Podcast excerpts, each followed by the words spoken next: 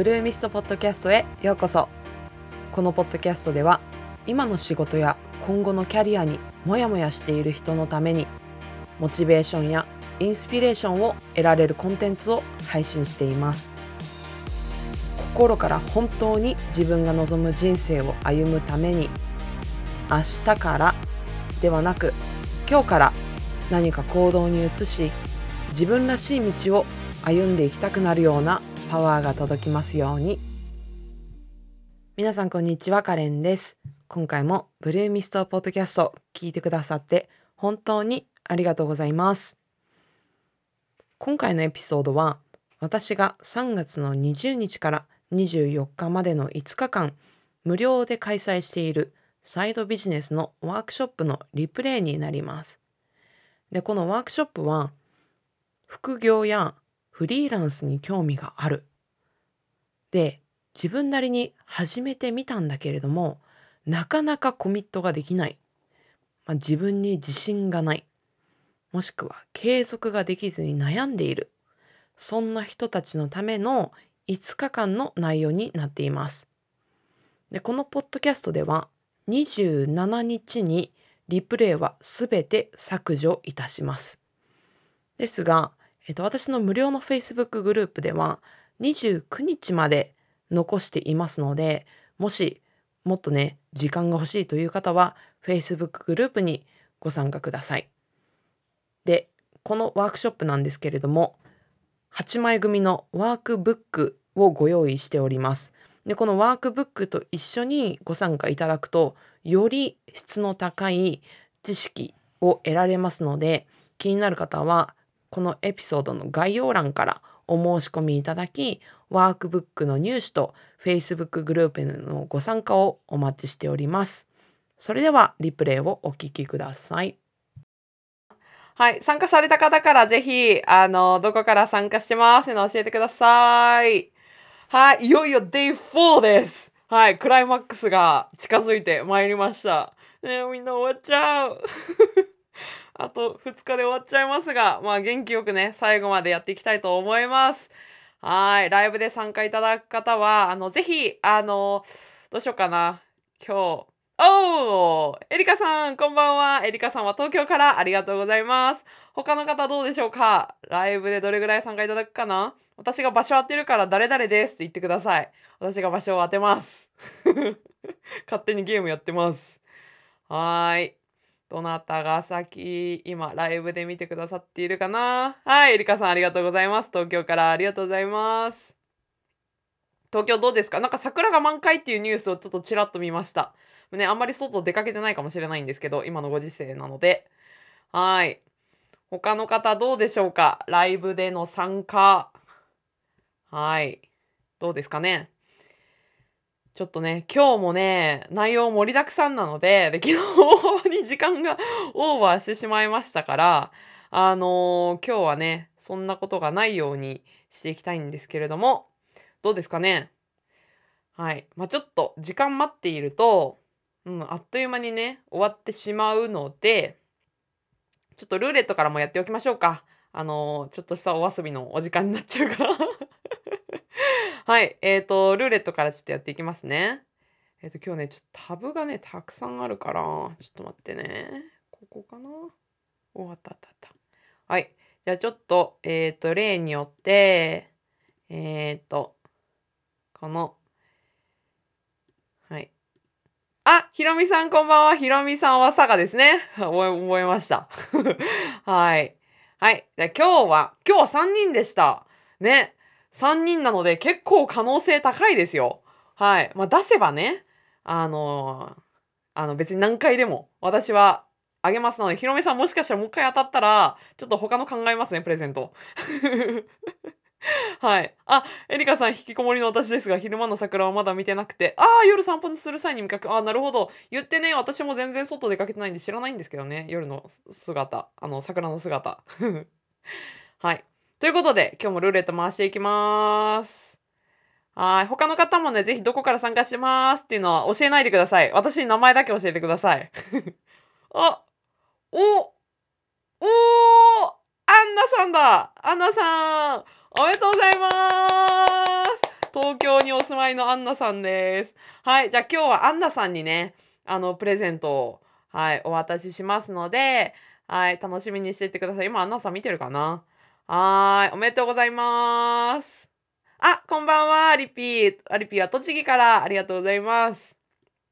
じゃあ、アンナさんにね、お渡ししておきますね。あ、えつこさん、出てますよ、名前。ありがとうございます。他の方もね、ぜひね、あのー、参加してますっていうのだけ教えてください。私が名前を当てます。えつこさんどこだったっけ？えつこさんも東京でしたっけ？えつこさん、なんか皆さん結構東京が多かった記憶がございますが。はい。ね。皆さん、今日はですね、タイムマネジメントと継続っていう、この2つはもうサイドビジネスやるにあたってはもう欠かせない、欠かせなさすぎるものです。はい。なので、しっかりと聞いてってください。はい。当たってますよ。はい。ひろみさんおめでとうございます。はい。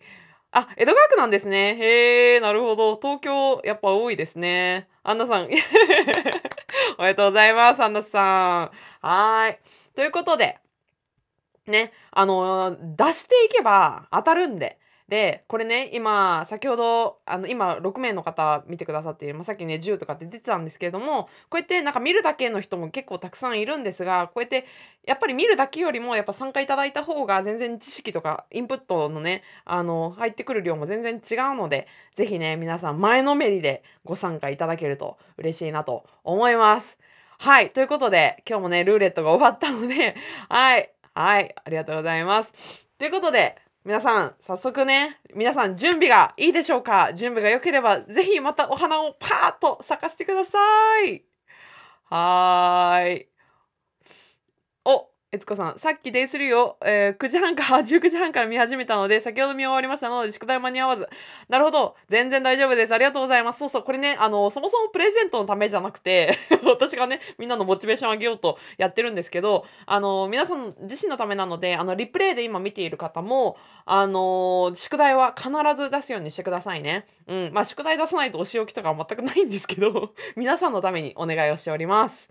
はい。皆さん、お花をね、たくさん咲かしてください。準備できたらいいですか？イエーイやっぱ綺麗やね。はい。これね、皆さんのなんか思考が見えますよね。こういうあのお花が好きなのかなとかね。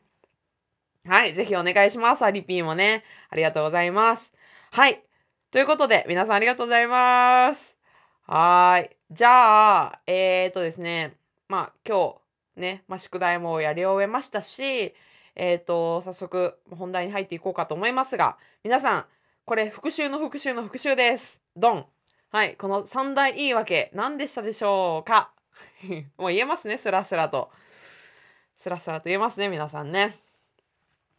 はい。あ、皆さん、本当になんか心優しいな。おめでとうございますって言って言い合って。いい、いい。素晴らしい。はい。どうですか、皆さん？やらないための三大言い訳。昨日ね、その一つをやっていきましたね。はい。他の二つも合わせて何だったでしょうかもう皆さん、パンとね、もう目つぶっても言えるみたいな、そんな感じだと思いますけど、私がもう口酸っぱく言ってるので、どうですか？うん、うん、うん。そう。三大言い訳。時間、自信、お金がない。そうです。ひろみさん。そう自信がないお金がない。そうです。でね、これは本当に、あの、サイドビジネスをやっていく上で、この、これらの言い訳は本当に言ってると進まないです。継続できないです。なので、ここをね、本当に紐解いていくっていうのはめちゃくちゃ大事になってきます。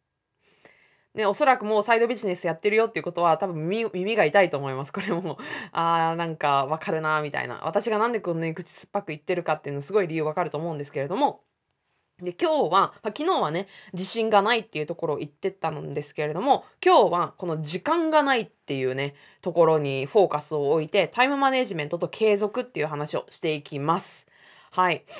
で、えー、っとですね、まあ、皆さん、このね、あ、えみこさんもこんばんは。えみこさんは東京だったっけ？えみこさん東京でしたね。そう。絵文字にしてみました。時間、ありがとうございます。時間となんだ？お金。おおなるほど。時間、お金、自信、ありがとうございます。うん。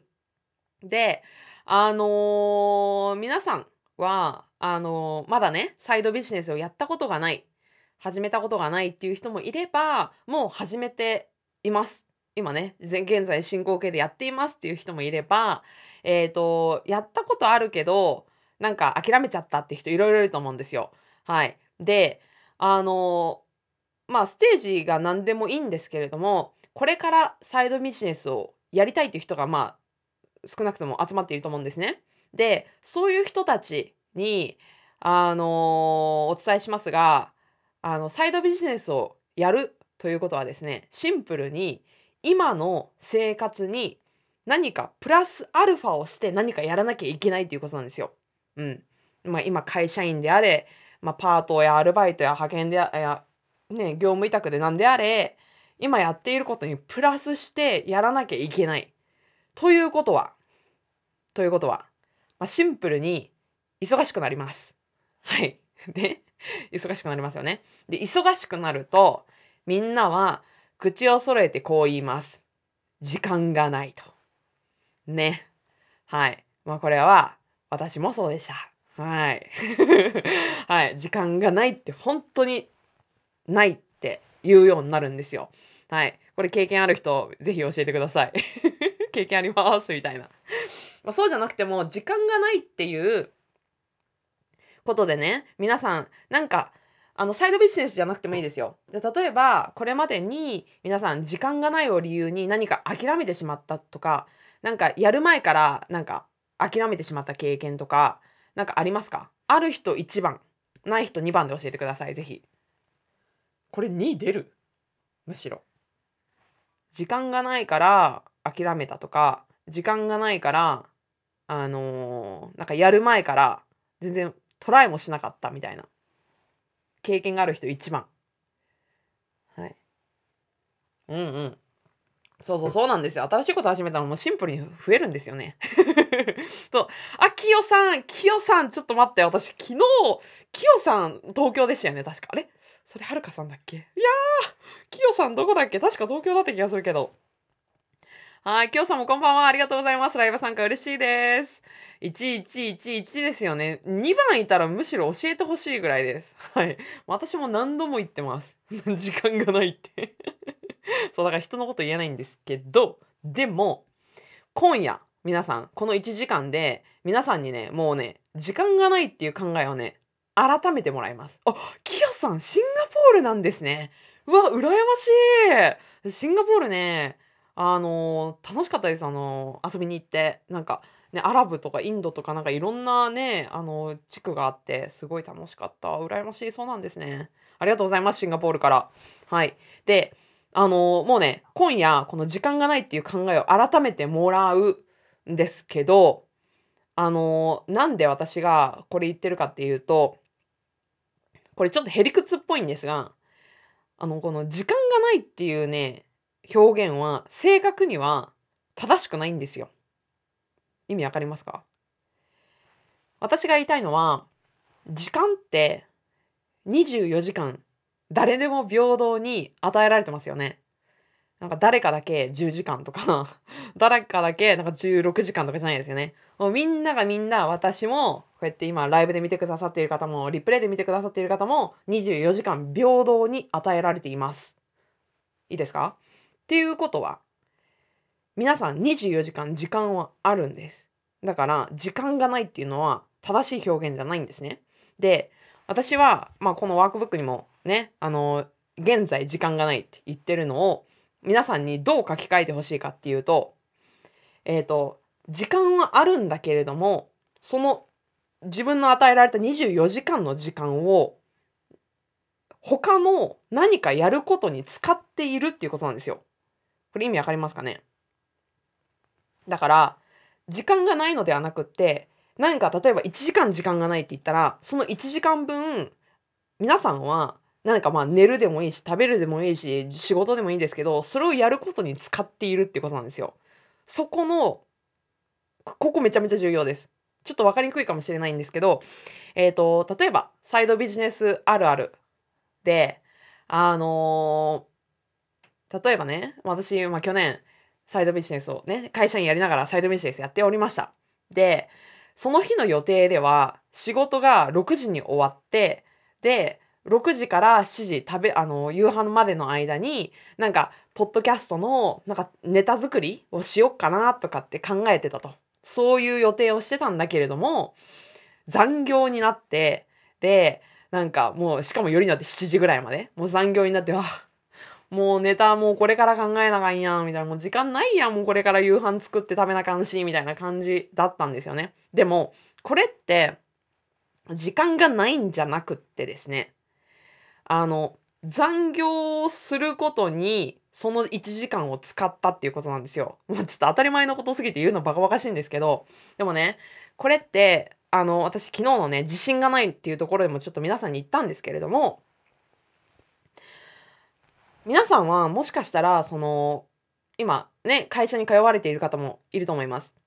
ねまあアルバイトでも何でもいいんですけれどもその会社もなんか行きたくないなとかなんか生かされてるとか例えば残業とかもなんかもう私の部長や課長が残れって言うからとかって言うかもしれないんですけどそれって正しくないんですよ。いくら部長や課長やボスが残業しろって言ったとしても皆さんは別にそこで帰りますって言って帰る権利はあります。帰れます。で、だけど最終的に部長や課長の意見を聞いて残業するって決めて7時まで残って残るってことを決めたのは皆さん自身っていうことを忘れちゃいけないんです。だから皆さんのあの選択一つ一つに私責任持ってほしいってことなんですね。だからなんかうんいやもうなんかもう嫌なんだけどさなんかもう8時までなんか残業しなあかんくってっていうのはナンセンスなんです。皆さん8時まで残業するってこと自分の体で意思で決めてるんです。最終的に動くのは私たち自身なんですね。ここ意味わかります？そう。だからやらされてるんじゃないです。私たちが最終的に全部決めてるんです。だから、この1時間、私のワークショップに参加をするのも、参加してねとは言いましたよ。参加してくださって本当にみんな嬉しいです。今8人見てくださっていて、めちゃめちゃ嬉しいです。私のパワーをもうみなぎっております。だけど、ここをね、あもうなんかカレンさん暑苦しくてやめたって言ってやめるのも自由だしこれから45分間残るのも皆さん自身の自由なんですよ。うん。ね。だからもう皆さんの行動一つ一つが自分の人生なんだっていう自分の人生自分が決めてるんだっていうことを頭に焼き付けてください。OK? そう最終的にもみんな自分が決めてることです。であのー、なんで私がこんなに時間がないって思ってほしくないかなんでこんなに脳の中の書き換えをしてほしいかっていうとあのー、このねナイナイマインドはね本当に良くないんです。まあ、ナイナイマインドって私が勝手に今作作ったんですけどこのナイナイマインドは本当にあのなくなっちゃう感覚になっちゃうんですね。だからこれあの何事もそうなんですけど例えばねあのこの目薬があります。で、この目薬ね、今ね、もう液体、これ、ここ、これぐらいなんですよ。もうすぐね、もうあの、おしまいなんですけど、で、これを、じゃこの目薬、こんなにも、まだこんなにあるというふうに思うか、もうこんだけしかないって思うかっていうとこの違いみたいな感じです。だから、時間も、例えば、5分ありますと。で、それを5分しかないって見るのか、5分もあるって見るかで全然行動力が変わってくるんですね。で私は5分あったら何かコメント返したりとか何かメール返したりとかします。うん、あ5分もあるなって言って何かやります。でこれって5分だけ見るとすごいちっちゃく見えるんですけど積み重ねなんですよ。このたった5分も10回集まれば50分になります。で皆さんは結構1時間がないとかって言ってあたふたあたふたしてるかもしれないけれども普段その5分とかを結構ないがしろにしてませんかっていう話なんですね。うん、だからあの時間がないない言ってると本当になくなっちゃうっていうそういうことなんですよ。その5分とかの積み重ねをなんか捨ててしまっているから本当に時間がないみたいになっちゃってるんですね。だからそれを時間がないんじゃなくって時間を他のやつに使っているっていうその肯定のマインドに入ってほしいんです。いいですか？皆さん、なんか、あの、わからないことがあれば聞いてください。で、おー、OK ですっていうことであれば、なんか鼻のマークかなんかで教えてください。うん。で、まあ、ちょっとね今日伝えたいことがいっぱいありすぎてあのー、ちょっとね皆さん今日ね大変なんですよ ちょっと詰め込みすぎたなって思ったんですけど皆さん大丈夫ですか？今のところ大丈夫ですかね？意味わかります？このパズルみたいな感覚なんですけれどもそう使っているなくなってるんじゃなくて他のものに使ってるんだよっていうことを今伝えたかったんですがこれ分かりにくいかな？大丈夫ですか？他の皆さん。大丈夫かな？はい。大丈夫かな？大丈夫だったらお花のマーク教えてください。はい。で、ありがとうございます、ひろみさん。ねえ、えっ、ー、と、それでね、私が皆さんにやっていただきたいワークっていうのが、こちらのワークシートの内容です。こちら。はい。アリピーはなんかすでに予習しましたということのようですが、フライングで そう。ね。これ、あのー、このワークっていうのは、あのー、一日を見直す作業になります。で、私も、これ、あの、実際にね、あの本当に時間がないっていう風になっちゃったんですよ。もうポッドキャストやりたいしインスタグラムもやりたいしなんかフェイスブックのあれもやりたいしなんかイベントもやりたいしとかってやったらもううわーってなってで毎日毎日何かしらやるんだけれどもえなんか満たされないしなんかもっとやれる気がするんだけどえー、みたいな感じでごっちゃごちゃになったんですね。もうその時すっごい満たされなくてやってもやっても満たされなくってでそこで私が必要だったのってそもそも私って何に24時間使ってるんだっけっていう整理だったんですね。それを皆さんにやってほしいんですよ。で、えー、っと、そう、それでですね、あのー、うん。あ、えつこさんありがとうございます、お花マーク。はい、気になりすぎて、丸5つぐらい書いて、フライングしました。ける。ありがとうございます。フライングは大歓迎です。で、あのね、私が、じゃあこの一日を見直して、あのー、何が分かったか。ね、いろいろ浮き彫りになりました。これはほんの一例なんですけれども、あの、私がね、このサイドビジネスを始める時あたりの、私の、あの、とある一日っていう感じです。で、まあ私がね、もう本当に、本当に誇張なしこんな感じでした。えっと、私はテレワークだったので、8時半ぐらいに起きれたんですよ。8時半ぐらいに起きて、なんとなく顔を洗って、下パジャマのまんま、なんか9時になったら、あ、おはようございますとかって 仕事みたいな感じだったんですね。で、9時に仕事して、で、昼までに、えー、仕事して、で、ランチして、で、まあ、あのー、まあ、6時とか6時半ぐらいに仕事が終わって、で、えっ、ー、と、9時ぐらいからいつもね、あのー、なんだろう、夕飯とか食べてたんですけど、なんか、これ何やってんだろうなみたいな空白の1時間とかがあったりとか。でなんか8時からなんか9時半まであのお風呂入ったりとかそういうのやったりとかしてでまあ適当にお風呂入り終わったらまあ Amazon プライムとか Netflix とかでドラマ見たりとか映画見たりとかで SNS でちょっとダラダラしたりとかしてたらあっという間に夜の1時になってでうわーと思ってなんか眠くなったから寝ようって言ってもうその繰り返しだったんですね。もうこんな感じです。もうリアルです。マジで。本当に去年の今頃こんな感じでした。はい。で、皆さんどうですかね？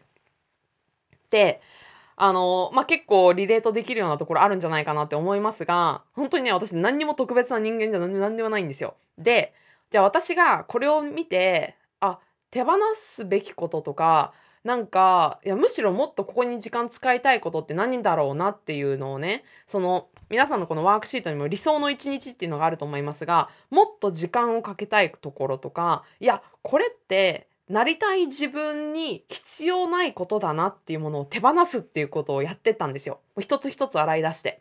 で、私がね、手放すべきことってこれだなっていうのが、まずね、この空白の謎の時間とかね 多分洗い出すとあると思います。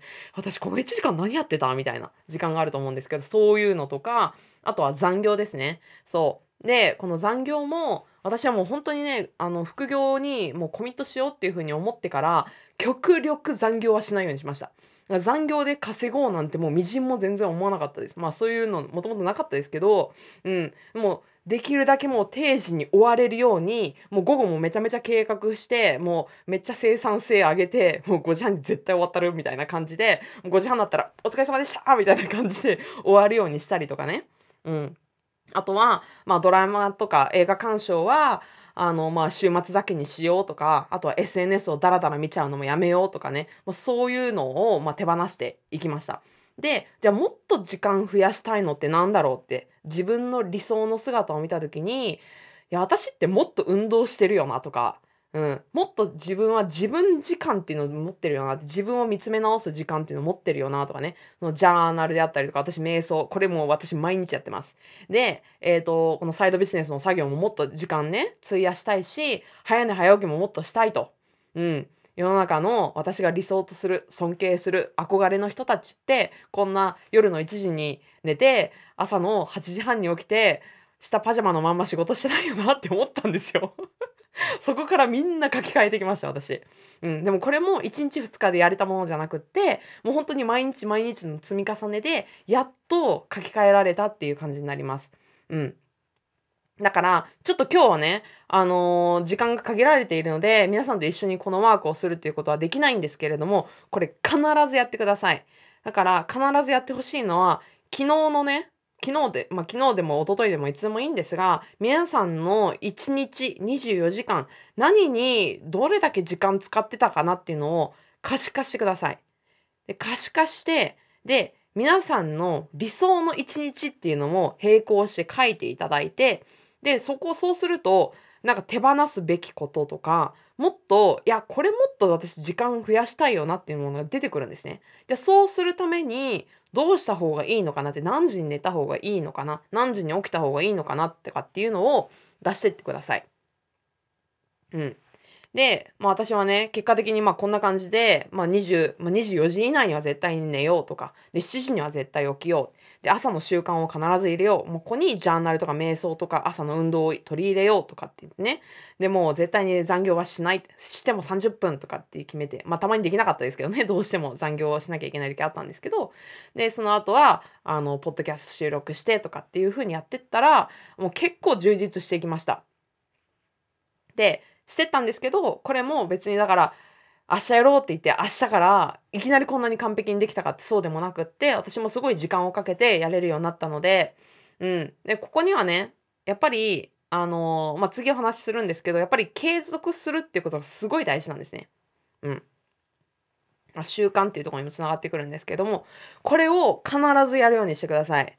皆さん OK ですか？でこれもいつかやろうじゃなくて、できれば今日やってほしいんですけど、ね、明日やろうじゃなくて今日、今日ね。で、私もよくポッドキャストでも言ってるんですけれども、そう、やってほしいです。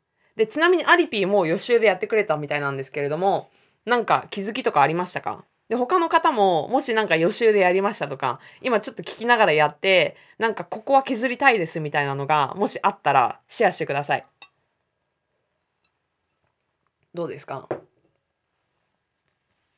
ぜひ何かあれば。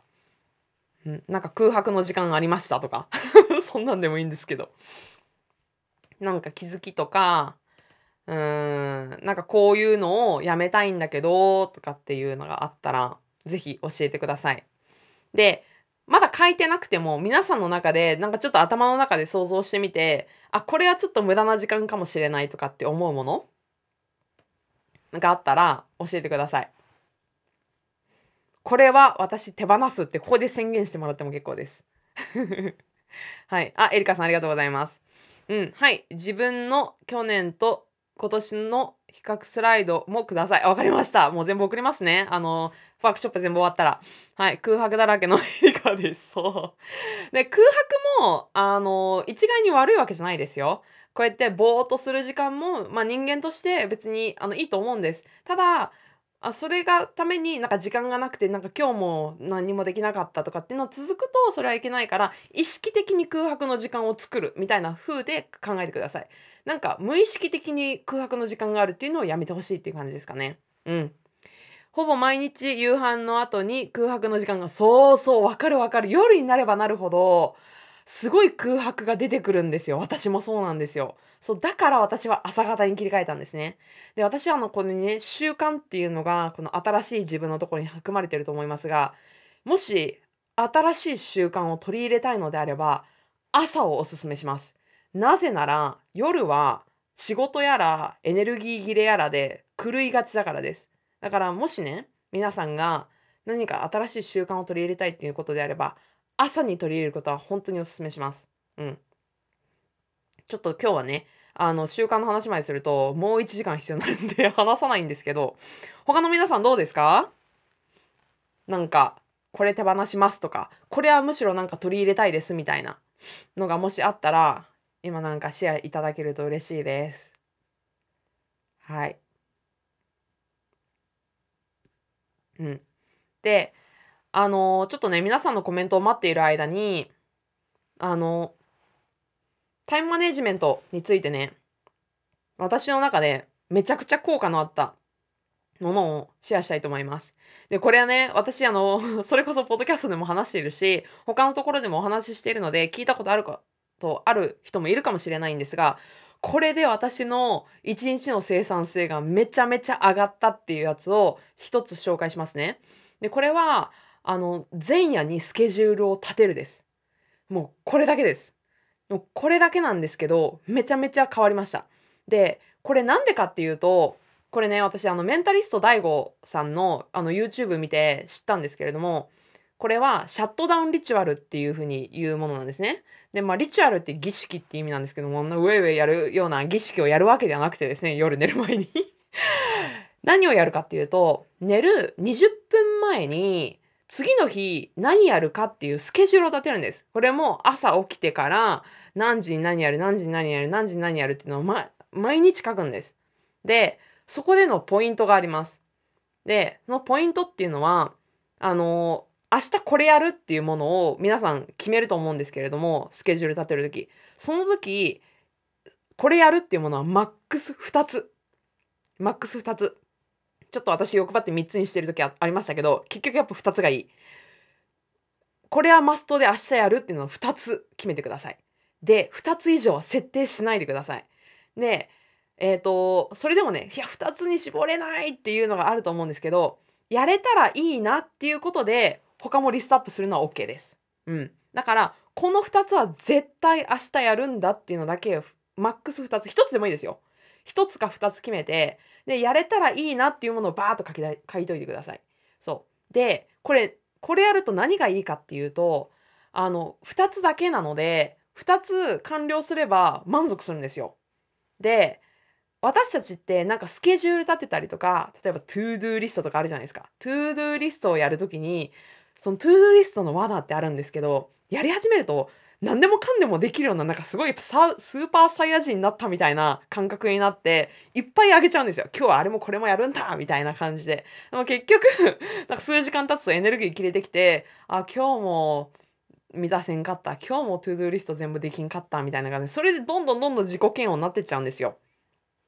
だから必ずできる範囲の2つだけを設定してそれをやる。うん、でまだエネルギーと時間に余裕があるのであればやれたらいいなっていうものをやる。そうするとあ私これやるって決めたやつをやれた上にプラスアルファのやつもやれた。私天才じゃんみたいな。めっちゃ自己肯定感が上がります。そう。この効果がすごくいいんですよ。で、えっ、ー、と、このシャットダウンレチュアルをあの科学的にね何がいいって言われてるかっていうと人間の脳っていうのは未来何をやるのか。未来まあ次の日何をやるのかがわからない状態で寝ると不安なんですって。脳が不安なんですって。え明日以降何やんの？みたいな。で不安な状態だとなかなか脳が休まらなくって寝てるのにずっと「えどうすんの？どうすんの？どうすんの?」って脳がね動いちゃってる状態になるんですって。でこれをそのね前夜にじゃあ次の日これやるっていうスケジュールを立てておくと何が起きるかっていうと明日やることが明確じゃないですか。で明日やることが明確だから脳が安心してあ、オッケー、明日やるのね。じゃあおやすみなさいって脳がちゃんとあのオフモードになって休まるんですって。で休まる上に次の日朝起きたらじゃあ私は今日7時からこれやるんだっていうのが決まってるからすごいピュンってあの動けるんですよ。これは本当に私はもう実体験してもう毎日書いてました。毎日毎日もうバカみたいにもう 本当にやってたのでこれ本当にやってみてください。はい。でもそうするとね、もう本当に無駄な時間とかも本当になくなって生産性めちゃくちゃ上がるので、で、これ気になる方は、あの、第5のね、寝る前の20分で人生変わるみたいな題名で YouTube あるので、見てみてください。気になる方はね。あ、皆さんごめんなさい。ありがとうございます。コメント。身支度に毎回気合い入れすぎて時間かかる。あんなさんらしいな。うん。まあ、それがね、あのー、なんだろう。なんだろう、その時間をもし大切にしたいのであれば、その他の時間でなんか調整できるとこないかなとか、そういう他のところで見てもいいですよ。その自分の幸せな時間をむやみにね、短くする必要もないので、そう、他のところでちょっと見てみてもいいかもしれないです。はい、アリピ。えー、ご飯食べてちょっとまったりしちゃうんですよね。ちょっとだけと思ったら時間が、そう、わかるわかるわかる。そうなんですよ。これがね、怖いんですよね。はい、きよ、えー、きよさん。夕食の時間が長いのかも。あと夕食後のダラダラ。そう、このね、SNS は本当に怖いなって思います。そう。だから、この SNS もすごいね、ルール決めた方がいいと思います。私はもう、ホーム画面からアプリをあの消し去りました。うん。もうこれもね、あのー、アプリの通知をオフにするだけでもだいぶ変わると思います。はい。で、携帯を見て、本当にね、SNS、アプリっていうのは、世界の秀才たちがいかに人の時間を奪うかっていうことに頭を巡り巡り合わせて作った傑作なのでもう私たちの時間を奪うためにアプリできてるから本当にね怖いんですよ。だからねアプリをホーム画面から消す。このアプリをアンインストールするわけじゃないですよ。なんかホーム画面から消すっていうことできるんですよ。で、検索すれば出てくるけど、なんかホーム画面から消すっていうこと、あの iPhone だったらできるので皆さんぜひやってみてください。で、通知オフするだけでもだいぶ変わります。はい。で、このね、前夜にスケジューリングするっていうのは本当に変わるので、やってみてください。はい。で、えっ、ー、と、今ね、タイムマネジメントのお話をしたんですけれども、タイムマネジメントと同じぐらい大事なのが、継続です。継続。これめっちゃ大事です。はい。で、あ、これやばい。あ、いいか。あ、もういいか。あのー、これね、あのー、ワークシートにも、じゃあ、あのー、成功している人とそうでない人との違いは何ですかっていうふうに質問あるじゃないですか。で、これね、もう時間がないから答えから言ってしまいますけど、これシンプルにもう継続してるかどうかです。うん。で、あのー、これ私何を言いたかったかっていうと、成功する人、まあ成功っていうね、あのも、まあ人によってそれぞれなんですけど、皆さんが思う成功でいいです。で、あのー、この成功してる人たちって別に学歴がいいとか、経歴が素晴らしいとか、もともと金持ちとか全く関係ないんですよ。共通点は成功してる人の。継続してるか否かどうかなんですね。そう。で、これどういうことかっていうと、その成功した人たちっていうのは、成功するまで継続した人たちっていうことなんですよ。だから、その今成功してるように見える人たちも、たくさんトライアンドエラーで、たくさん失敗したりとか、たくさんうまくいかないことがあったけど、それでも続けてきて、で、その成功した今があるってことなんですよ。途中で、どこかで諦めていたら、今の彼ら彼女らの姿ってないんですよねだからもう継続成功するまで継続したから成功してるんですよ。だから成功するか否かっていうところはもう継続してるかどうかだけなんですね。だから皆さんがこういう学歴がないからとかこういうスキルがないからとかこういう経歴がないからこんなお金がないからって全く関係ないです。うん。っていうことをねてください。あ、そう。ありがとうございます。そう。継続が、しかも習慣になっていきます。で、これね、もう一つ付け加えると、習慣ってね、人生の半分占めてるみたいなんですね。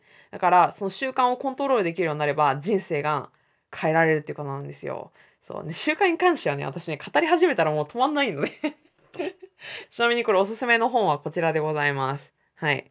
福利で伸びる一つの習慣っていうね、これもあの習慣に関してのおすすめの本の一つでございますので、皆さん見てみてください。うん。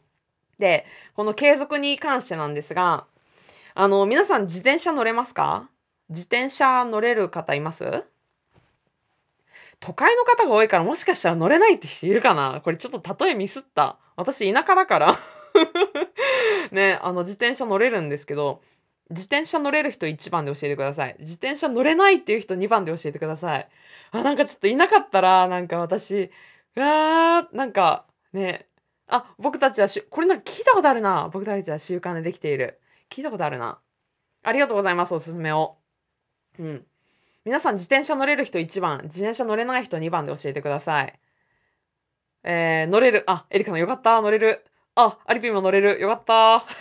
どうですか？乗れない人、たまにいるんですよね。私、東京で働いてた時に、いや、自転車なんて使わねえし、みたいな感じで言われて、お皆さん意外に1番だ。よかった。そう。でね、皆さん、自転車、ね、あ、皆さんよかった、乗れる。そう。でね、この自転車乗れるまでに、たくさん転びましたよね、皆さんも。ね、子供の頃。たくさん転んで、たくさん怪我して、それでも諦めずに乗ってきましたよね。あ、さちこさんもこんばんはバミバ。バミューダ諸島からありがとうございます。で、これね、皆さんが今自転車乗れるっていう状態も乗れるようになるまで何回も転んでもトライしてきたからじゃないですか。そういう、それと全く同じなんですよ。そう。だから皆さんもこれなんか私はなんか成功できない人間なんじゃなくてこれいかに継続できるかだけの問題なのでね皆さんこれも覚えといてください。で私ここでねあの好きなのがあのドリカムのあの何度でもっていう曲あるじゃないですか。何度でも何度でもとかっていう曲あの曲めっちゃ好きであれねあの1万回ダメでもなんか1万1回目まではん1万回ダメでヘトヘトになっても1万1回目は何か変わるかもしれないっていう曲あるじゃないですか。ちょっと私の歌声がちょっと微妙なんですけれどもでもこれってね皆さんがこれからサイドビジネスをやっていく上であの本当にね諦めてしまう時がもしかしたらその1万回の時かもしれないんです。でもうもう一回頑張れば成功できたかもしれないのに、この1万回で終わっちゃうかもしれないっていう人がね、本当に多くって。で、私は皆さんにこの何度でもを繰り返してもらって、この1万1回目までやってほしいなって思います。うん。田舎だから乗れないと大変なのでめっちゃ練習しました。そう、そう、私も私も。通学とか普通に自転車乗り回しましたし。今日も遅れて参加ごめんなさい。前半は後で。はい、ありがとうございます。もう本当に忙しいのにありがとうございます。そう。なのでね、このね、ドリカムの何度でも私はね、あー、アンナさんも好きですか？ねめっちゃいい曲ですよね。そう。で、それを思い出して、で、皆さんが自転車でね、何度もう、あの、転んでもトライして、転んでもトライして乗れるようになるまでトライしてた頃の自分を思い出して、あの、やってほしいなって思います。はい。ね、ここまで ああ、めっちゃ話してる。で、あの、そうね、いい曲ですよね。もうドリカムほんと最高。うん。で、ここまででね、本当に継続の大切さっていうのも熱苦しく今日も語ってきたんですけれども、このね、継続するために大事なこと、皆さん何だと思いますか？継続するために何が必要だと思います？皆さん。八百屋さんも何、えー、チャリでぶつけて、えー、一箱いちごをお詫びの印に買った。えー、そうだったんですね。あらららら。なんかお詫びの印に買ったんですね、わざわざ。なんか優しいな。そっか。まあでもそれもね、あのー、いいですよね。八百屋さんっていう響きがもう懐かしいです。なんか古き良きって感じですね。うん。皆さん、あのー、継続するために何が必要だと思います？諦めないためにとかね、なんか、うん、なんか勉強するとか、何でもいいんですけれども、継続するために必要なこと。皆さん、何、何だと思います？何が思い浮かびますかね？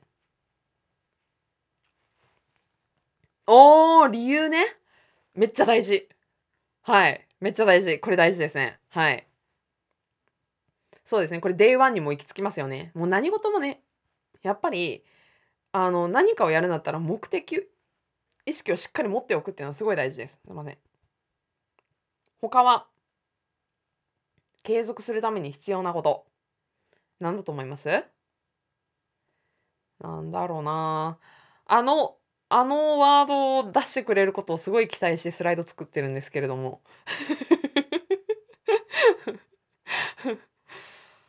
出ないかな他の方どうですか？これ継続するぞっていう時に難しいかな？こうやって言われると。あアリピ、アリピは私は多分、ポッドキャストとか、もしかしたらライブトレーニング見てるからあるかもしれない答えが出ちゃった。はい。えー、習慣化して何を得たいのか明確にしてぶれない。そうですね。習慣化、仕組み化が大変。もうみんなで優秀だわ。皆さん優秀。皆さん優秀。時間を決めてやる。これもめちゃめちゃ大事です。あ、皆さん優秀です。はい。あのー、はい。石ではなく石。はい、そうですね。はい。石ではなく石。そうですね。で、えー、そうです、そうです、そうです。そう、皆さんね、習慣化の、ある、よくわかってますね。そうなんです。で、ちょっと私が、ね、皆さんがちょっと優秀すぎて、あの、期待してたワードが全然出てこなかったので、まあ、ある意味ね、いい意味で裏切られたんですけれども、皆さんね、継続するときに、モチベーションを保とうって思思おうとするじゃないですか。で、モチベーションは本当に頼らないでください。モチベーションほど頼りがいのないものはないんです。うん。モチベーションはもう本当朝起きて、ね、カーテンバッて開けて、なんかすごいね、あの青空いっぱいで、うわもう最高と思ってモチベーションがすごい上がっても、なんかね、3時間後に、例えばなんかすごい雲行きが怪しくなって、なんか雨ザーって降ってきたら、もうモチベーションがガーンって下がったりとかするんですよ。本当にモチベーションなんていうものは24時間フル稼働してるものじゃなくて、あの、上がったり下がったりって平気でするんですよね。だからこそ、もう皆さんが言ってるから私がもう言う必要ないけど、環境、ね、仕組み化、意思に頼らない。もう時間決めて、もうそこ仕組みもね、しっかり決めるっていうのめちゃめちゃ大事です。だから環境ってことをね、本当に言いたかったです。ありがとうございます。あ、のりさんがモチベーションなんていらんやんって言ってた、ね、そう、そうなんですよ。私のポッドキャストに来てくださった。ね、あの、のりさんもね、言ってくださったんですけど、本当にモチベーションいらないです。モチベーションが必要だよねとか、モチベーションを保つためにとかって言ってるのは、あの、効果がゼロとは言わないんですが、それに頼りすぎるのは、本当に、あの、あまり私の経験からもうまくいかないなっていうのがあります。で皆さんもおそらく経験があるんじゃないかなって思います。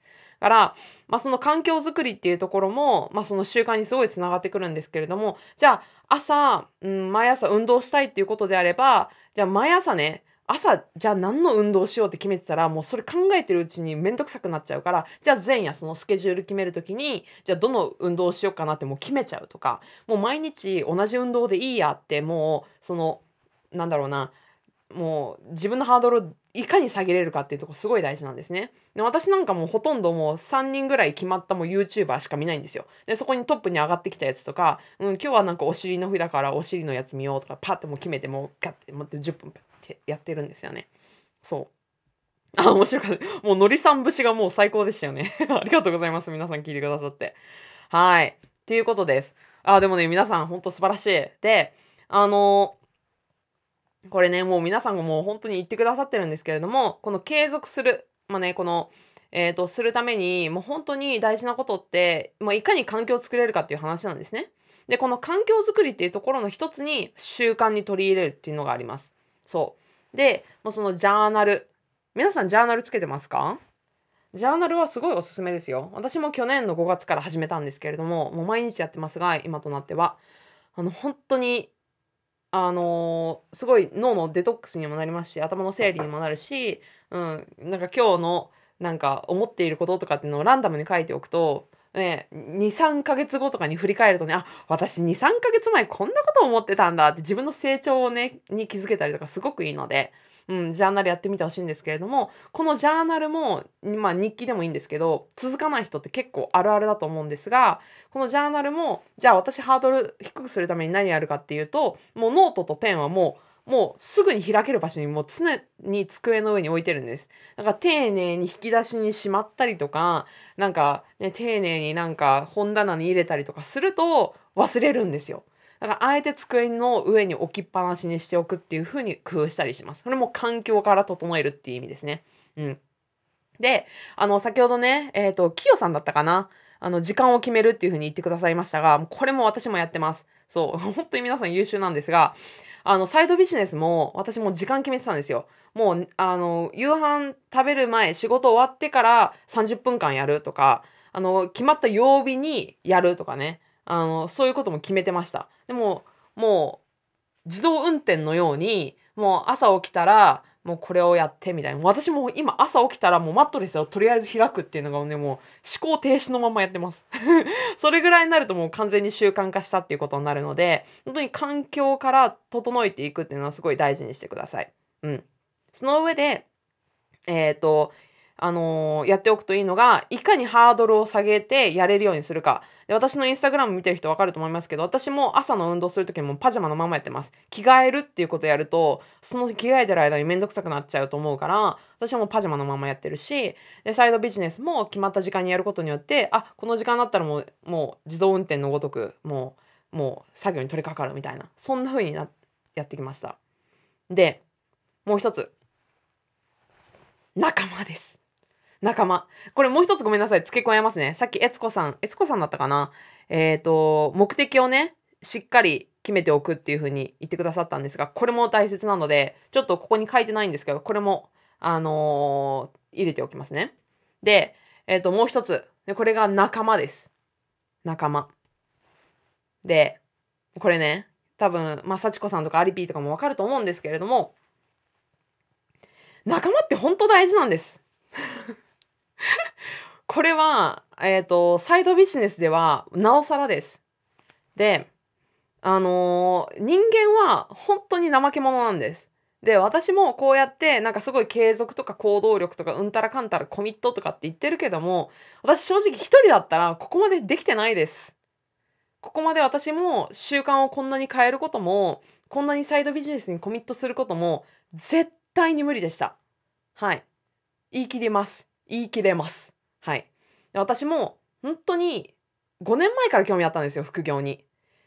5年前から副業に興味があって、ブログもやってみたし、YouTube もやってみたし、クラウドワークスにも、えっ、ー、と、ランサーズにも登録してね、あの、ちょっと受注、受注っていうかね、もう単価がめちゃめちゃ低い、あの、一記事300円みたいなやつからやったりとか、いろいろやったんですよ、私。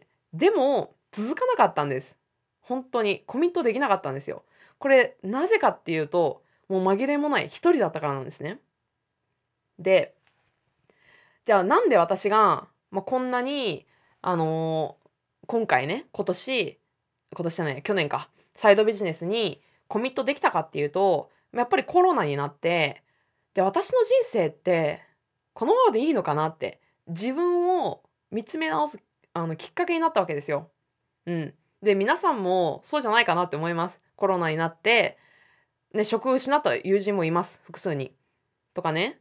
で、私みたいにテレワークになって自分時間ができたりとかすると、私ってこのまま死んでいいのかなって。で、死ぬ時に20代後半の自分を振り返って後悔しないかなとか考えるようになったんですよ。うん。会社員としてめちゃめちゃ不安があるわけではなかったです。でも、生ぬるかったんですよ。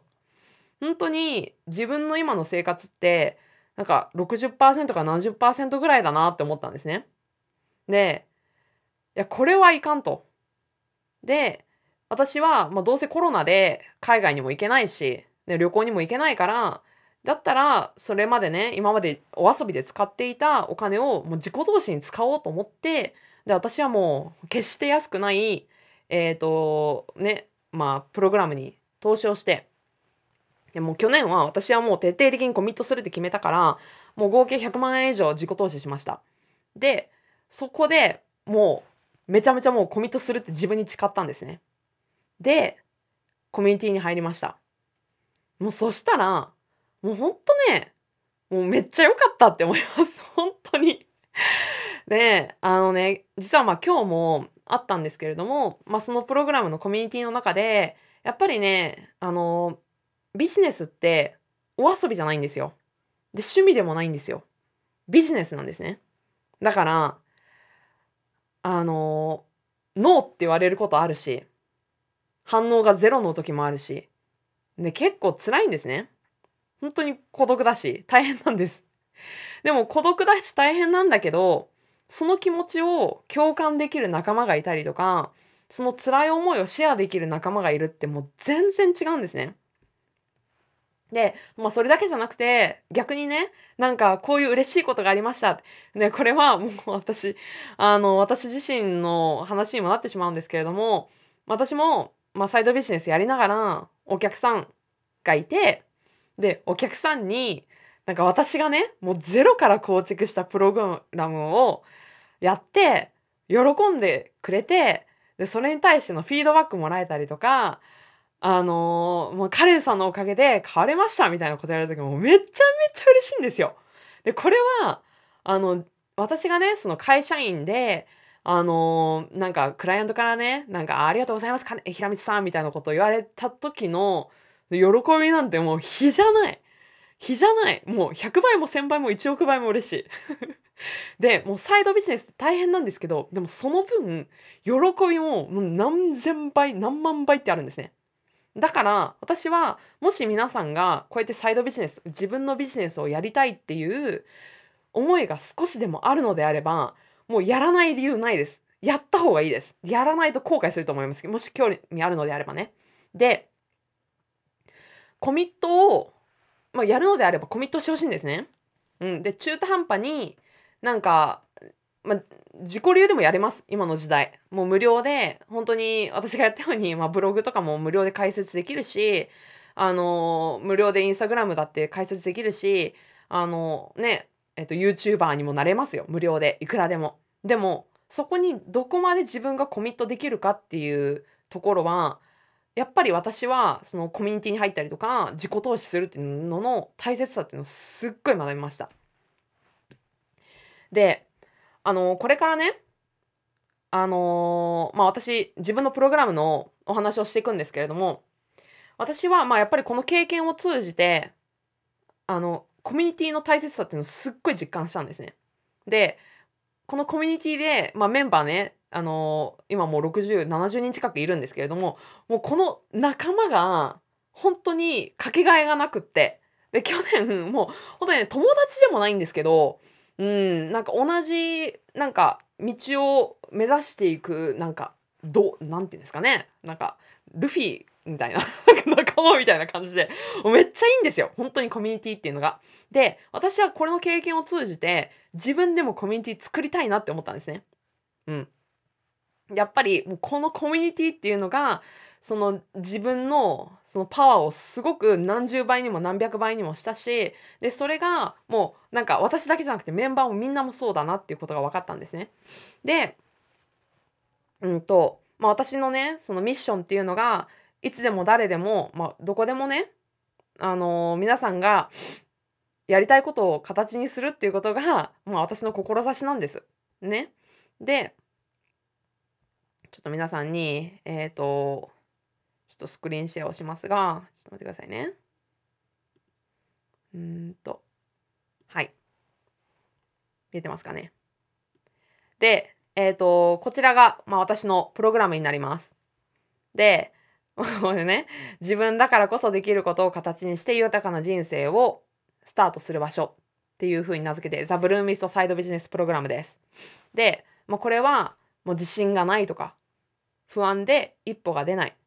時間がないっていう状態から卒業してもう今までの、まあ、こういう自分だったらいいなっていう理想の自分を現実の自分にコミットするための12ヶ月1年間です。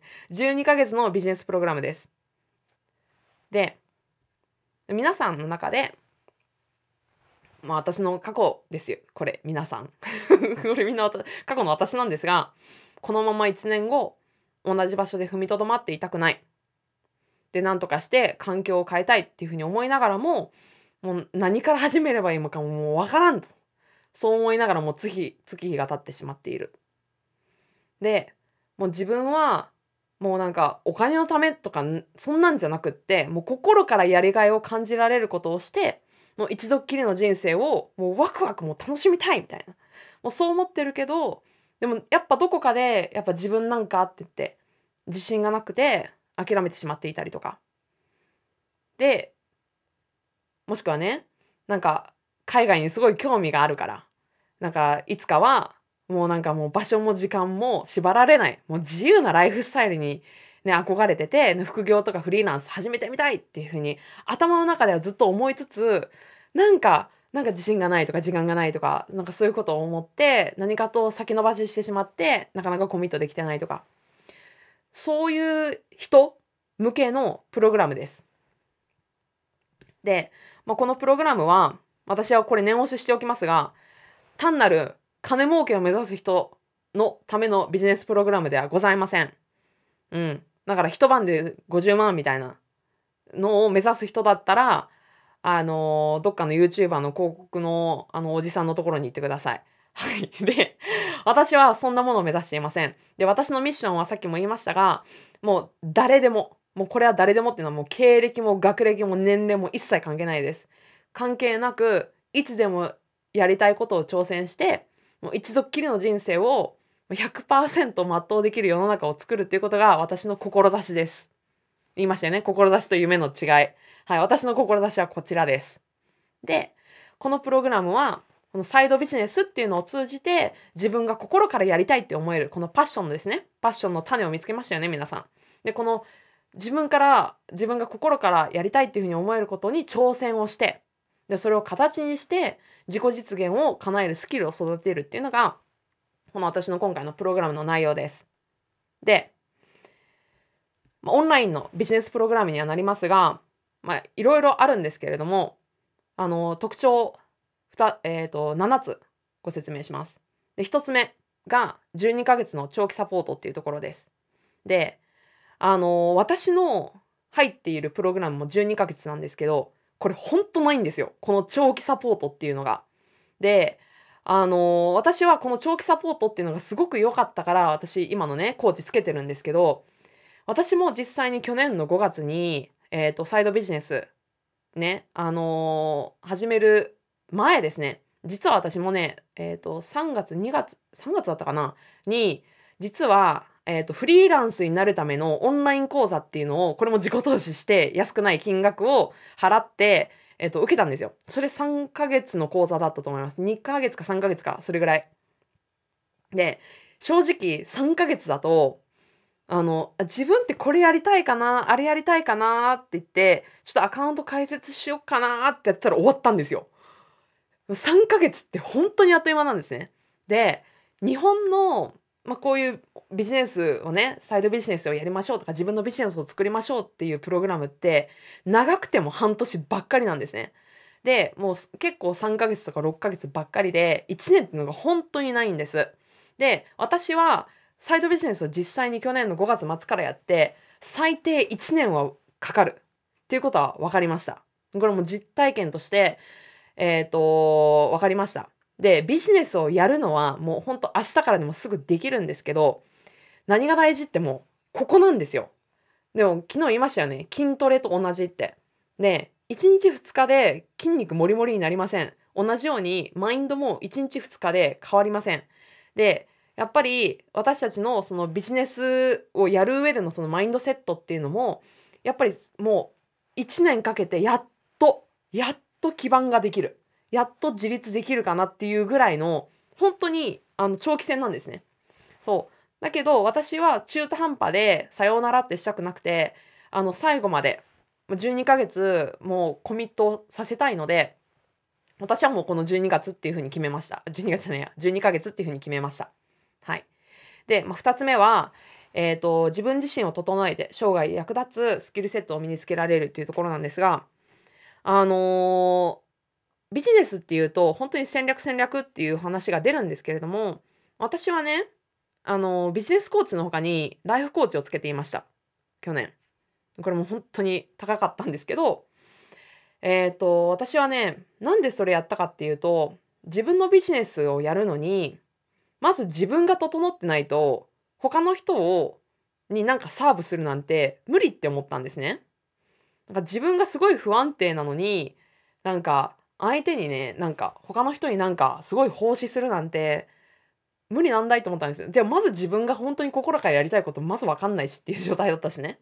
そう。だから本当に私は5月自分が心から何やりたいんだろうとかうんなんかそういうのも分からず入ったんですけどやっぱりそこで重要だなっていうふうに思ったのはその自分のパッションをしっかりとまあ、見つめていくっていうのももちろんだしあとビジネスやってきてあるあるなのが他の人と比較しちゃうんです。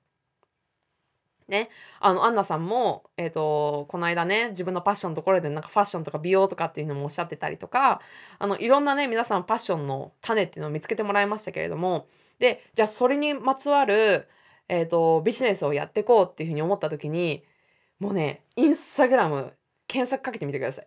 たくさん出てきます。でそうするとねあやっぱり私なんか無理だってなるんですよ。でもそこが自分が整ってるとその他人との比較っていうのがいかに無意味なことかが分かるし自分にすごいフォーカスできるようになるんですよね。だから私はそのビジネスビジネスっていうよりもその自分の自信とかね他人と比較するっていうところとかそこも整えていきたいなと思ってます。そう。だからねこれって正直ビジネスプログラムにはなるんですけどプライベートでも陥りがちな結構その悩みみたいなところの、まあ、自己解決スキルっていうのを身につけられるようにしたいなと思ってますはい。で、3つ目。まあ、これ、自分軸で生きられるようになる。まあ、これ言わずもがななんですが、まあ、最終的に、あの、まあ、別に、あの、会社員とずっと副業のまま、あの、走るっていうのは全然ありです。でも、100%会社にっていう組織にね、なんか依存しないと今後生きられないみたいな状態からは卒業してほしいんです。いや別に明日会社が倒産しても別に私たち自分で生きれるもうスキル持ってるしみたいな状態になるとやっぱりね他人が作ったレールを敷かなくて済むからすごい自分の人生にフォーカスを置けるんですよね。そうそういう状態になってもらうっていうのがあります。でもう一つここで言いたいのはあの私が目指すこのプログラムの最終的な皆さんのゴールはもう自分で考えるっていう力も身につけてほしいなって思ってます。だからあの私に頼りすぎてほしくないっていうんですかね。うんとどういう意味かっていうと自分で考えて自分で行動するっていうふうに最終的になってもらわないと12ヶ月経ってじゃ13ヶ月後えもうカレンさんがいないからもう無理とかってなってもらっても困るんですよ。だから皆さんにはこの自分軸で生きられるっていう意味は私はもうこういう道を選ぶんだってこういうことをするんだ自分で考えて自分で進むっていうスキルを身につけてほしいなと思ってます。はい。ここもやっていきたいと思います。で4つ目。でこれは効率よくビジネスを築けるっていうところです。で皆さんはおそらくねご家庭を持っている方もいるしもうすでに仕事している方もいます。であのやっぱり隙間時間でやらなきゃいけないんですよ。うん。だからいかに効率的にあのビジネスをあの作れるかっていうのはすごく大事になってきます。であの私もね本当にあの仕事をやりながらで他にも私は他のコミュニティに参加しメンターもやってたしオンラインの日本語講師もやってたしもういろいろ私手つけすぎてもうてんやわんやだったんですね去年。だけど、まあ、そのその中でもやらなきゃいけなかった。だから私すごい効率とか生産性めちゃめちゃ意識してたんですよ。でそういうところも私皆さんにお教えできたらなって思ってます。であのね、これはちょっと付け足したんですけど、私まあ去年まで外資系の IT の会社で勤めてました。なので、IT リテラシーっていうところでは、まあ、あの、一般的な人よりは、あの、あるって自負してます。はい。で、でも、じゃあもともと私 IT スキルすごいあったかって全然そんなことないんですよ。去年もね、平光さんはやれないんじゃなくてやらないんですよって言われたぐらいすごいポンコツで それまでなんかフォルダとファイルの違いもわからないぐらい私 IT 全然無理だったんですね。だから私 IT がわからないっていう人の気持ちもわかるし私もあのそういう人にもあの丁寧にレクチャーしていきたいなというふうに思ってるのでそこはねあの効率よくやるにも 結構あの IT リテラシーのもすごい大切なのでそこもやっていきたいなと思ってます。はい、で5つ目でハイエンドで充実したサポートこれをあのお約束します。であのビジネスえー、プログラムって他にもあるんですけど、皆さん後でググってみてください。あのね、結構もう100人とか1000人とかもそういう規模のプログラムってめちゃめちゃあるんですけど、あの、そういうものになればなるほどすごい機械的なサポートであったりとか、この先生から聞きたいのになんかこの先生と話すっていうのもなんかチャットだけですみたいなのとか結構多いんですね。でも私はまあ、実際に今自分のビジネスのコーチつけていかにハイエンドなサポートがあの大事かっていうことがめっちゃ分かってるんですよ。でこれどういうことかっていうと例えばなんかうんなんか集客ができませんっていうなんか悩みがあるとしますね。でも同じ集客ができませんっていう悩みでも A さんが言ってるその悩みと B さんが言ってる悩みって全然違うと思うんですよ。その A さんの性格であったりとか状況であったりとかでそのアドバイスすべき内容っていうのは全然変わってくると思うんですね。でそれをやっぱり大規模になればなるほど機械的になってしまう。私はそれを避けたくってハイエンドに A さんだったらこういう風に言った方がいいだろうなとか B さんだったらこれが合ってるだろうなってそういうサポートをしていきたいと思ってます。はい。で6つ目でこれは、えーと、受講生のリクエストに沿ったカスタマイズのレッスンを提供していきます。であのー、受講生ってまあいろんなペースとか、まあ、いろんな性格の人がいると思うんですけれども私はあの定期的にヒアリングをして今どういうことで困ってますかとか、うん、なんかどういう情報が欲しいですかっていうのを聞いてで皆さんが欲しいって思う情報をレッスンとして提供していきたいです。だから、すでにね、もうオンラインでもう作って、もうそれだけをね、あの、教えますとかじゃなくて、皆さんの需要に応じた供給をね、して生きたレッスンをお届けしていきたいと思ってます。はい。で、7つ目、私の大好きなコミットメントです。はい。で、まあ私もね、さっき言ったんですけど、もう本当にね、あの、仲間がいるってだけでもうめちゃめちゃコミットできる可能性もめっちゃ高まります。で、ここでできる仲間ってもう全然あの深みが違うんですね。で私もやっぱりあのー、私自身も一人だったらもう絶対に無理だったからこれをねもう私だけじゃなくて、まあ、これはもうあのコミュニティを作りたいのでコミュニティでみんなであの前に進んでいくいってでみんなでコミットしてあの確実に皆さんが私もなりたい自分に近づくための環境づくりを、まあ、提供していきたいなと思っております。はい。まあ、これが、ま7つの特徴になります。で、まあ、コンテンツは、あの、もう本当にライブトレーニングも月2回とか、もグループコーチングもあったりとか、まあ、とはマーケティングの情報であったりとか、あとは言った、さっきも言ったね、テクニカルのサポートっていうのももちろんします。あの、今の時代、オンラインは避けな、避けられないです。正直。あの、自分の集客とかをするにあたって、あの、オフラインだけで完結するっていうのは、多分もう本当に30年、20年ぐらい、まあ、10年前でもあったのかな？わかんないけど、避けられないので、あの、テクニカルサポートっていうところも、あの、充実させます。で、ビデオレッスンももちろんあったりとか、あとこれ、360度フルサポート。これはね、私自身今、あの、ビジネスのコーチつけてるんですけれども、めっちゃ使ってるんですよ。これ私の入ってるビジネスでも同じサポートがあるんですが、あともう24時間いつでも、あのー、私を使ってください。はい。で、あの、これは本当に、あの、LINE みたいなチャットでもいいですし、私はよくやってるのはボイスメッセージなんですけれども、ボイスメッセージなので、もう本当にちょっとした悩み。これは、もう、あの、ビジネスでどういうふうにやったらいいかわからないですっていうものから、ちょっと他人と比較しちゃって、もうマインドがちょっときついんです、みたいな、そういう悩みでも OK です。もう、360、えー、5日24時間、もういつでも質問してきてください。私の寝てる時間以外だったらもういつでもすぐに回答します。はい。で、えっ、ー、と、レビューっていうのもやります。あの、皆さんのね、SNS の状況を見て、例えばデザインに関してとか、発信内容とか、で、こういうのってビジネスってすごい客観的な視点がすごい大事なんですね。もう自分、自己満足の、あの、発信してても、相手に響かなかったら何もやってないのも同じなので、いかに客観的に相手に響く内容を発信できてるのかってすっごい大事なんです。これもレビューで、私だけじゃなくて、プログラムのメンバーみんなで、これどう、どう思いますかみたいな感じでやっていきたいなと思ってます。で、これは VIP プランオンリーなんですけど、あの、プラン2つご用意してて、スタンダードと VIP。で、もし、私と月に1回1時間しっかりコーチング欲しいですっていうふうにお望みの方は、え、ー、と、このワンオンワンコーチングも月に1回つけます。はい。これはご希望の方だけで結構です。はい。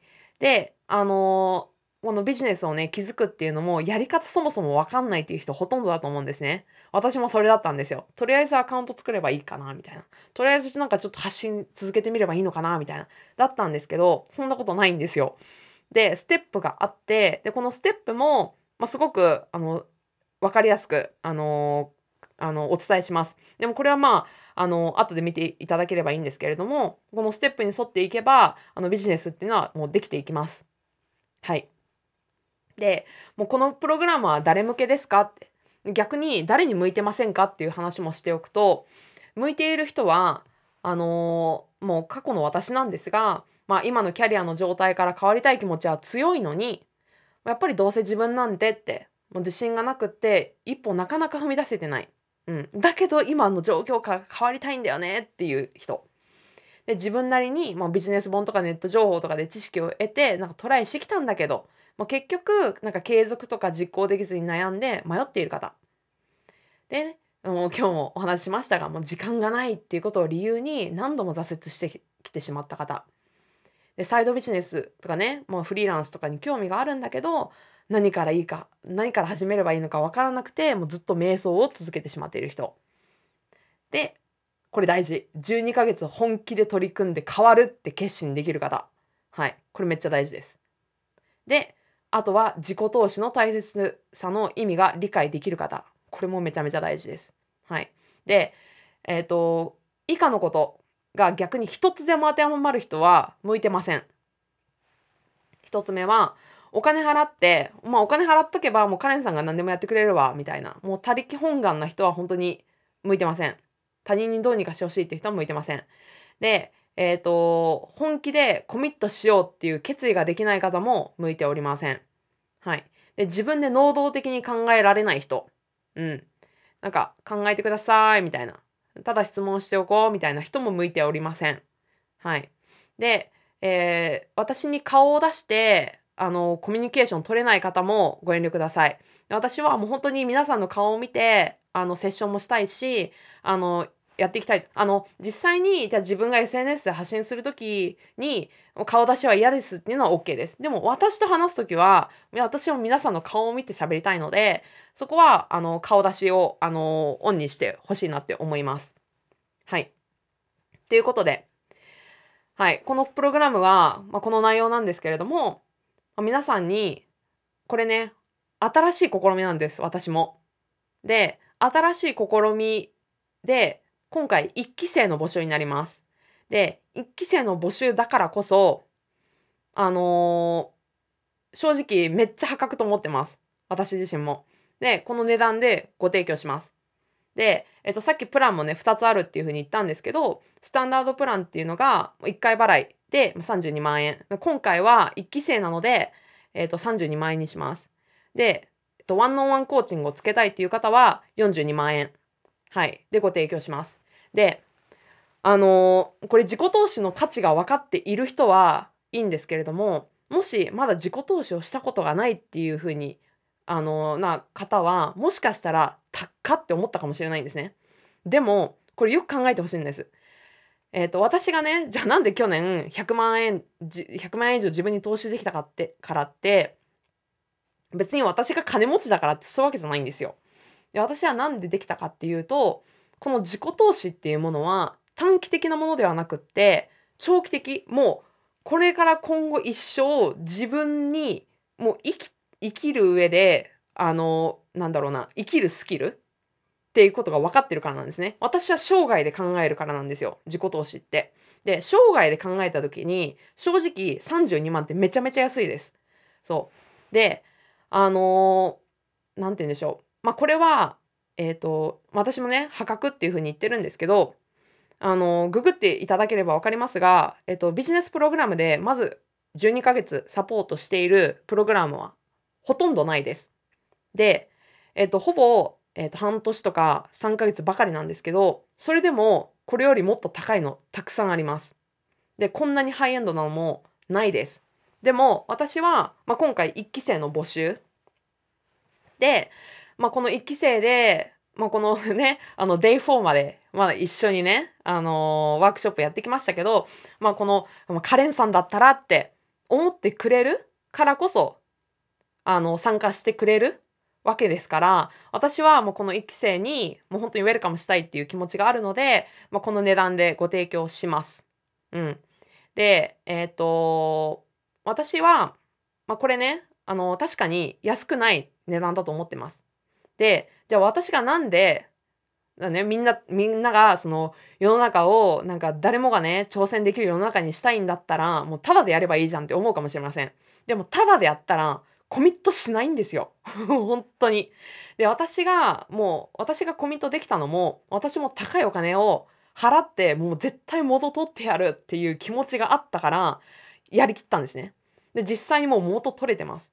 そうだからこれはね頑張れば頑張ればっていうかねコミットすればあの元は取れるしなんなら元取れるどころか長期的に考えたらもう何倍にも何十倍にもなりうる自己投資なんですね。自己投資でそういうもんなんですけども。そう。なのでえっ、ー、とまあ私自身がですね、まあ、こうやって私自身ももうたくさん自己投資してたくさんコミットしてきたから私にもこういうプログラムを提供する価値があるっていうふうに自負しているし私もこれだけ皆さんにコミットしていただきますから私もすごい責任持ってやります。はい。なので、あのー、これでね、もしこのプログラムの内容を見て、で、私の1年後、自分の2022年の3月の23日に、今の状況から変わってたい。今年こそなんかコミットしたいって心から思う人がいれば、ぜひ、あの、無料の相談コール、あの30分の無料の相談コールも受け付けていますので、ぜひこっからね、あの、リンク飛んでいただければ、えっ、ー、と、ここから予約いただけますので、あの、お気軽にご相談くださいって、見えてないね。見えてないね。ごめんなさい。まあ、リンク飛んでいただければカレンダーが出てくるので、そこからご予約ください。はい。ということで、はい。今のところ何か質問ある方いらっしゃいます？で、ちょっともう時間ももう20分 オーバーしてしまってるので、えっ、ー、と、もし何か質問があるっていうことであれば、えっ、ー、と、メールで受付も可能ですし、えっ、ー、と、さっき言ったこの相談コールのところからもう予約はもう今日から受け付けているので、あの、お気軽にご予約ください。で、えっ、と、明日もね、ちょっとあの QA のコーナー、あの、時間もあの、よかったら設けようかなっていうふうに思っているので、あの、その時に質問くださっても結構です。はい。という感じで。はい。以上でございます。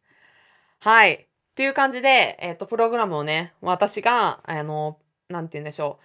私自身がもう5月末にね、あのー、コミュニティに参加をして、もう本当にコミュニティってもうめっちゃ最強なんです。本当に。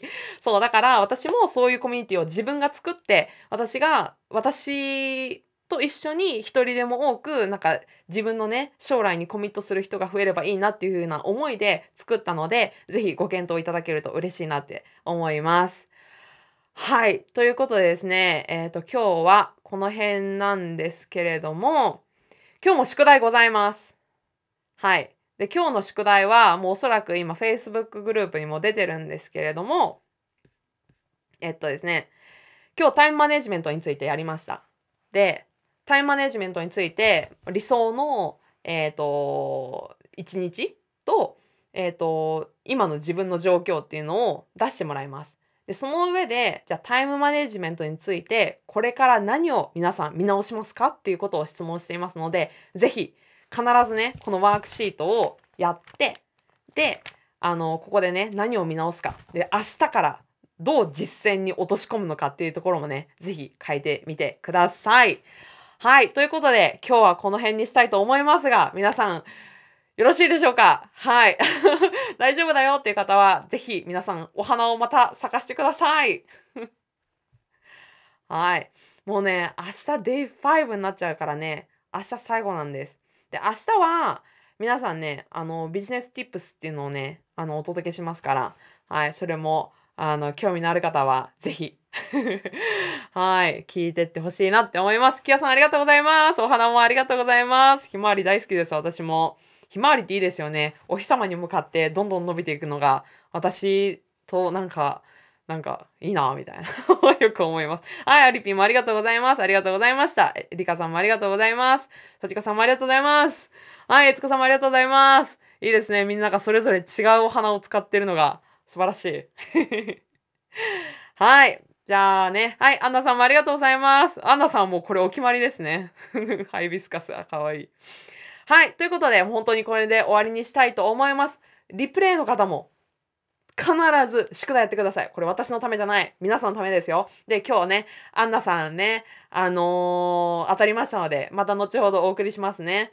はーい。ひろみさんもありがとうございます。ひまわりの種ね、そう、食べられますよね。なんかね、私もね、どっかで食べましたよ。なんかね、台湾だったかな？海外でどっかで食べました。なんか味あんまり覚えてないんですけど、ちょっと塩っぽいので食べたかな。はい。まあいいや。はい。ということで、はい。今日終わりにしたいと思いますので、明日ね、Day5 で最後の日ですが、皆さんね、最後の日までよろしくお願いします。では、夜遅くまでありがとうございました。では、さよなら